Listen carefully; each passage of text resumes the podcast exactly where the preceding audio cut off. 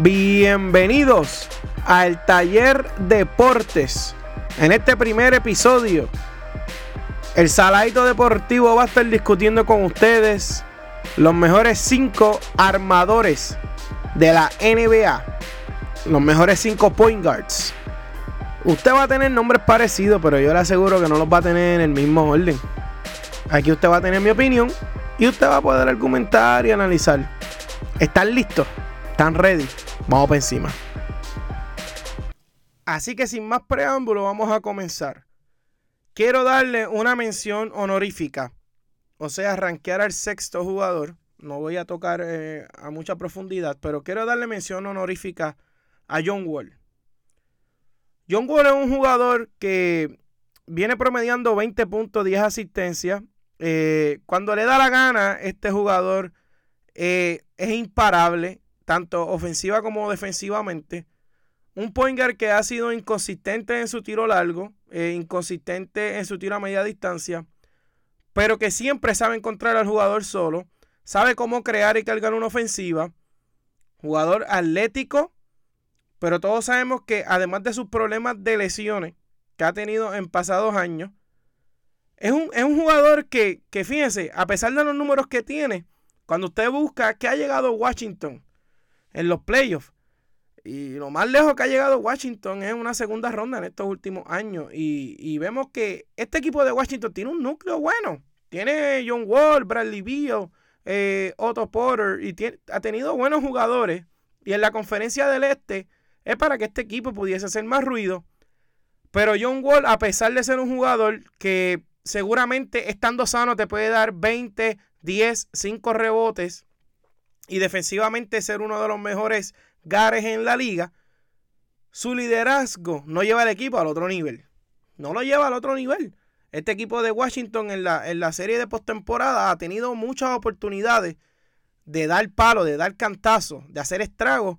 Y vemos que en el momento más difícil de la temporada, tanto él como otro jugador llamado Bradley Beal, quizás han dejado mucho que desear. Y por eso es que yo tengo a John Wall convención honorífica y no toca mis primeros cinco. Porque a pesar de sus números, a pesar de que reconozco que hoy día Sano puede llegar a convertirse en el mejor armador de la conferencia del Este, no lleva a su equipo al próximo nivel en una conferencia donde tiene toda la libertad de hacer ruido. Ok, ahora vamos a comenzar con el número 5, el jugador que mencioné hace unos minutos, Kyrie Irving. Kyrie Irving lo tengo número 5 y usted no va a estar de acuerdo conmigo, muchas personas, pero yo no lo puedo poner más arriba de ahí. Kyrie Irving, este año yo espero que pueda subir eh, de 22, 23 puntos. Yo entiendo que Kyrie Irving debe de estar eh, rondando por los 25 puntos, 5 eh, asistencias, 4 rebotes, va a estar rondando 2 triples y medio a 3 con un corte de balón. Por la razón que Kyrie Irving tiene que estar en los primeros cinco, es porque ciertamente cuando él sale de Cleveland, quizás no tiene el mismo volumen de tiro, porque el equipo de Boston es un equipo que, es sistemático. Brad Stevens se encarga de que todos los jugadores se envuelvan, de que todos los jugadores toquen el balón y que el foco del equipo no sea un solo jugador. Y esto en parte ayuda a que Kyrie Irving baje los tenovers eh, y sea un jugador que se vea más pro equipo. Así que por esta eficiencia, el récord que va a tener el equipo de Boston, que hay un alto por ciento de que va a estar eh, siendo el mejor equipo de East. No creo que baje de segundo lugar, dependiendo de cómo Toronto venga. Así que debido a este éxito, este control eh, que tiene Kyrie Irving en las posesiones donde tienen que ir al clutch y un jugador eh, que es tan excelente con su manejo, yo creo que Kyrie Irving tiene que estar en la posición número 5. Yo no lo puedo poner más arriba de número 5 por ciertas razones que les voy a decir más adelante en el, en el tema de discusión. Yo veo a Kyrie Irving promediando 25 puntos, 5 asistencias, 4 rebotes y 3 triples con un steal. Eficiencia, el equipo va a tener buen récord, va a tener éxito en la conferencia. Esa conferencia no debe de salir de tres equipos, Boston, Toronto y Filadelfia en ese mismo orden, yo los estoy viendo hasta ahora. Y yo creo que Kyrie Irving, a pesar de que no tenga eh, números que pudiera tener en otro equipo, Kyrie Irving pudiera promediar 30 puntos en cualquier otro equipo. Yo entiendo que va a ser un jugador más eficiente, va a minimizar los errores, quizá tenga menos rebote y menos asistencia, pero usted no se extrañe que Kyrie Irving a través de toda la temporada sea uno de los jugadores que esté en la boleta de los cinco para el MVP. Quizá no porque tenga los mejores números, pero porque el mejor equipo de Elise y él va a ser la cara de ese equipo y casi siempre el NBA toma en consideración el mejor jugador del mejor equipo, aunque no necesariamente tenga unos números tan elite como, como otros jugadores que están fuera de los playoffs. Dígase Devin Booker, Carl Anthony Towns, jugadores así que quizás van a tener números mejores por volumen, pero Kyrie Irving va a estar primer lugar en el East tranquilamente con un dirigente como Brad Stevens y con un equipo tan completo, con jugadores como Jalen Brown, Jason Tatum, eh, Al Horford, y un equipo que llegó al Conference Final definitivamente sin dos de sus estrellas. Y ahora LeBron James no está en el East. Así que yo voy a caer Irving como el quinto mejor armador de la NBA. Pasando al número 4. Tengo a Damian Lillard de los Portland Trail Blazers sé que me van a atacar, sé que me van a decir, ah, Demian Lillard entró a los playoffs el año pasado y cogió una barrida de New Orleans. Yo se las doy. Pero que yo les puedo decir, Portland está en el West, la conferencia más difícil, una conferencia donde año tras año hay 9, 10, 11 equipos peleándose por posiciones y donde básicamente 3, 4, 5 equipos son los mejores del NBA junto a uno o dos del East. El año pasado fue así. En los standings, fuera de Cleveland, que llegó tercero o cuarto, fuera de Boston y Toronto, los mejores equipos eran del West.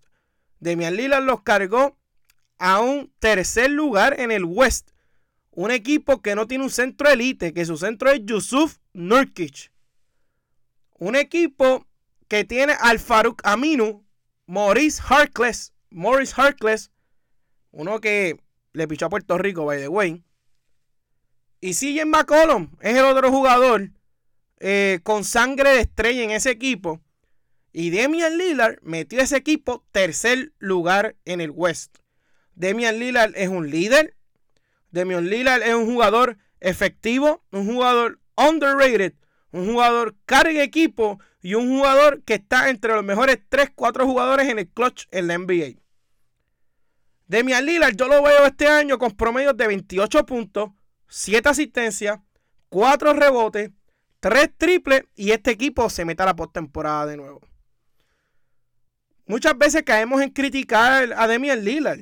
Ah, pero es que Demian Lillard entra a playoffs y casi no gana. Ese equipo entró a tercer lugar y fue barrido. Sí, mire el roster de Portland.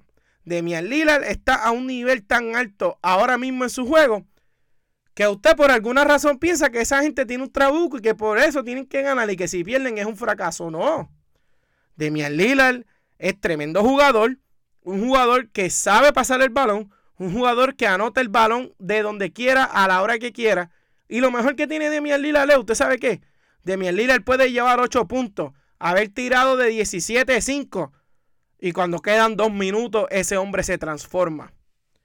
Y Demian Lillard es un jugador que el éxito que él tiene en sus números se transfiere al éxito en equipo, al éxito en grupo. Así que Demian Lillard, para mí, el número 4, el armador número 4 en el ranking 2018-2019. Vamos a la posición número 3 porque la posición número 3 y la posición número 2 se me hicieron bastante difícil. Porque si hablamos del año pasado, yo le diría a usted, pues mira, este es el número 3 y este es el número 2. Pero como yo estoy tomando en consideración esta temporada venidera, además de lo que pasó la temporada pasada, tengo que decir que el tercer point guard en mi ranking es Chris Paul CP3 de los Houston Rockets.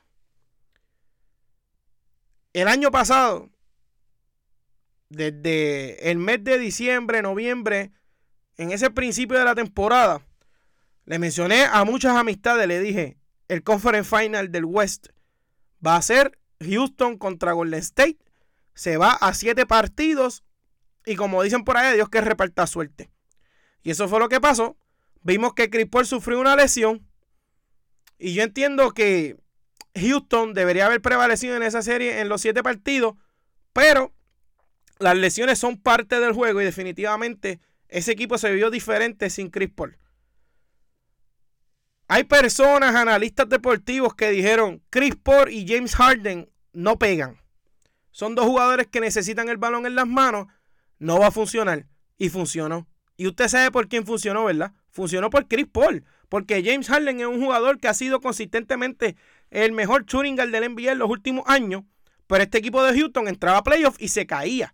Este equipo de Houston tenía Harden, pero no tenía más ningún líder vocal en la cancha como Chris Paul. Y Chris Paul está en una etapa de su carrera que quizás no le va a promediar 21, 22 puntos con 10, 11 asistencias y 3 cortes de balón.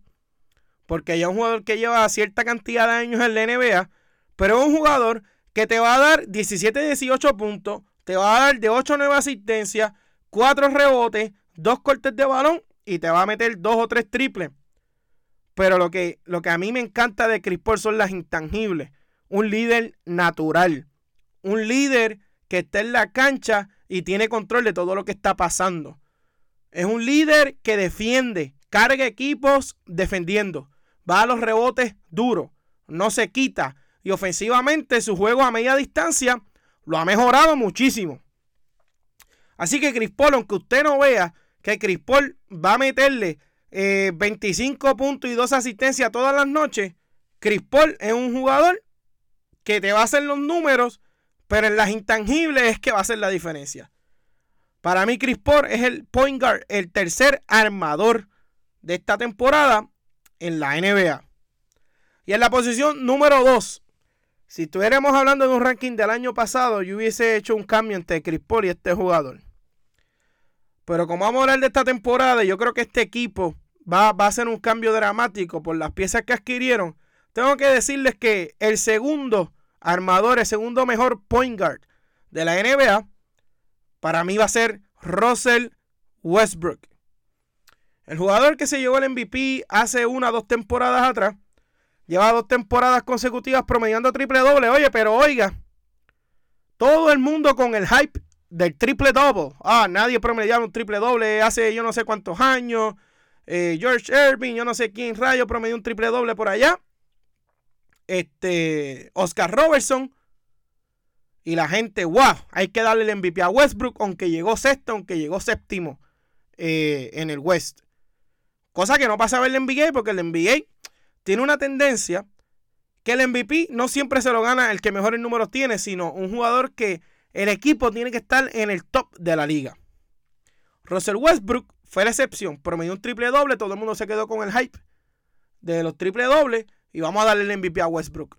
¿Qué le pasó a Russell Westbrook en primera ronda? Murió con James Harden, su equipo de OKC, 4 a 1.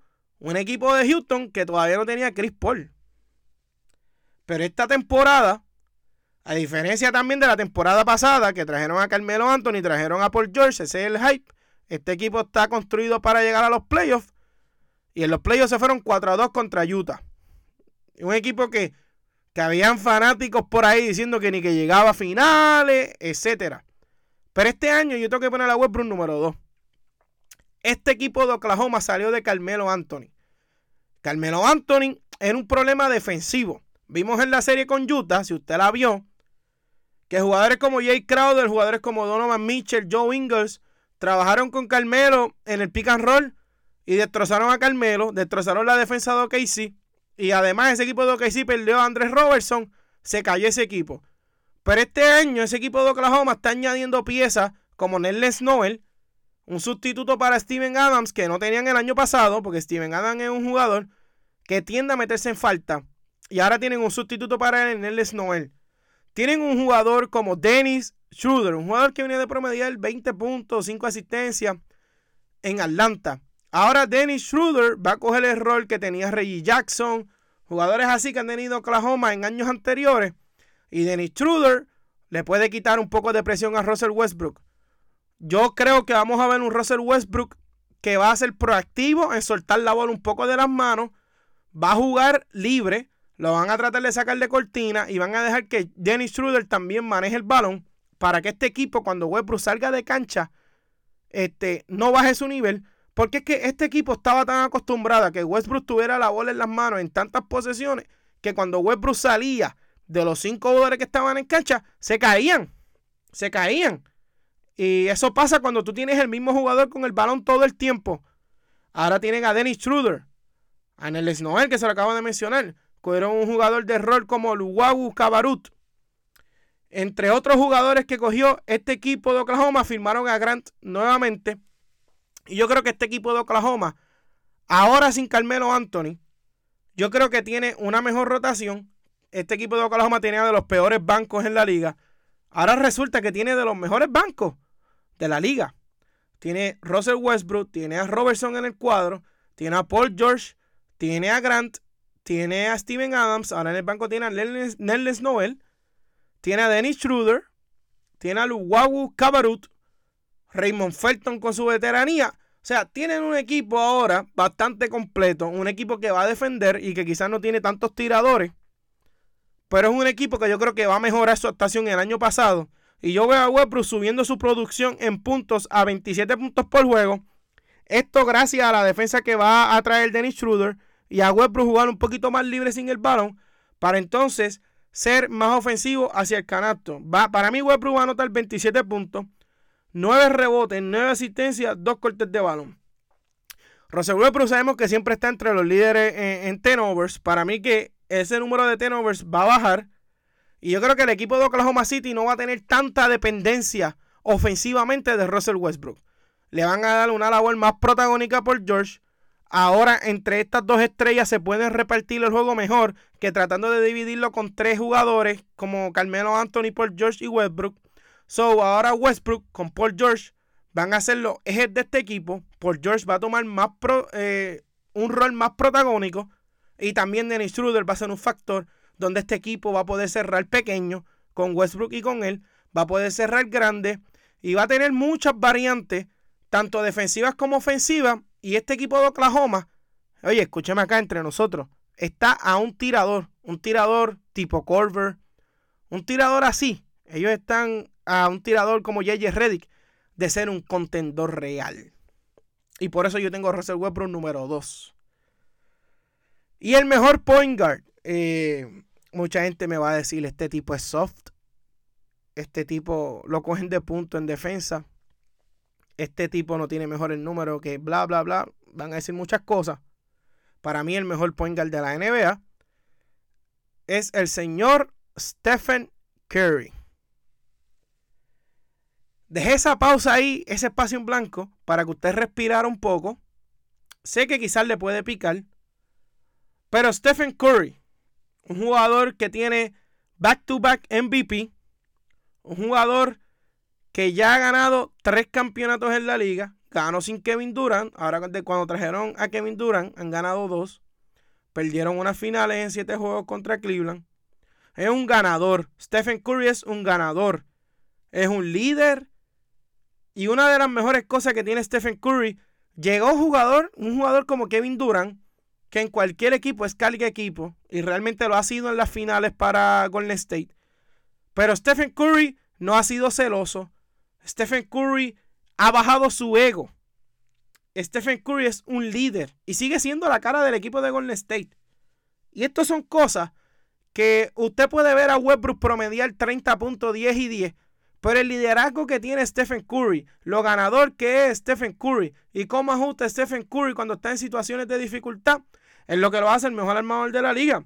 Yo veo a Stephen Curry promediando 26, entre 26 y 27 puntos, con 6, 7 asistencias, 4, 5 rebotes. Este jugador mete 4 triples, fácilmente el mejor tirador de la historia. Eh, de 1.5 a 2 steals. Y una de, de, las cosas que tiene Stephen Curry, que no todos los fanáticos se fijan, la eficiencia. Un jugador que no comete casi turnovers. Un jugador que te está tirando desde 47, 48 hasta 50% de campo, te tira 42, 43% de tres fácil, tirando el triple en alto volumen, porque es el que más triples promedia en la liga. y te mete el 90% de los tiros libres. O sea que Stephen Curry coge falta y mete los tiros libres. Stephen Curry te tira 10 triples por juego y te mete 4 o 5. Stephen Curry dicen que no defiende, que es soft, pero sabe cómo defender en su sistema. Te promedia de un estilo y medio a dos, dos estilos y medio. Todavía te hace 6, 7 asistencias a pesar de jugar en un sistema donde no hay isolation, donde tiene la bola Draymond Green, donde tiene la bola Kevin Durant, donde tiene la bola Clay Thompson, recibe la bola y tira. En un sistema donde el balón no se estanca, Stephen Curry te promedia 6, 7 asistencias y para ser armador te promedia 4 o 5 rebotes.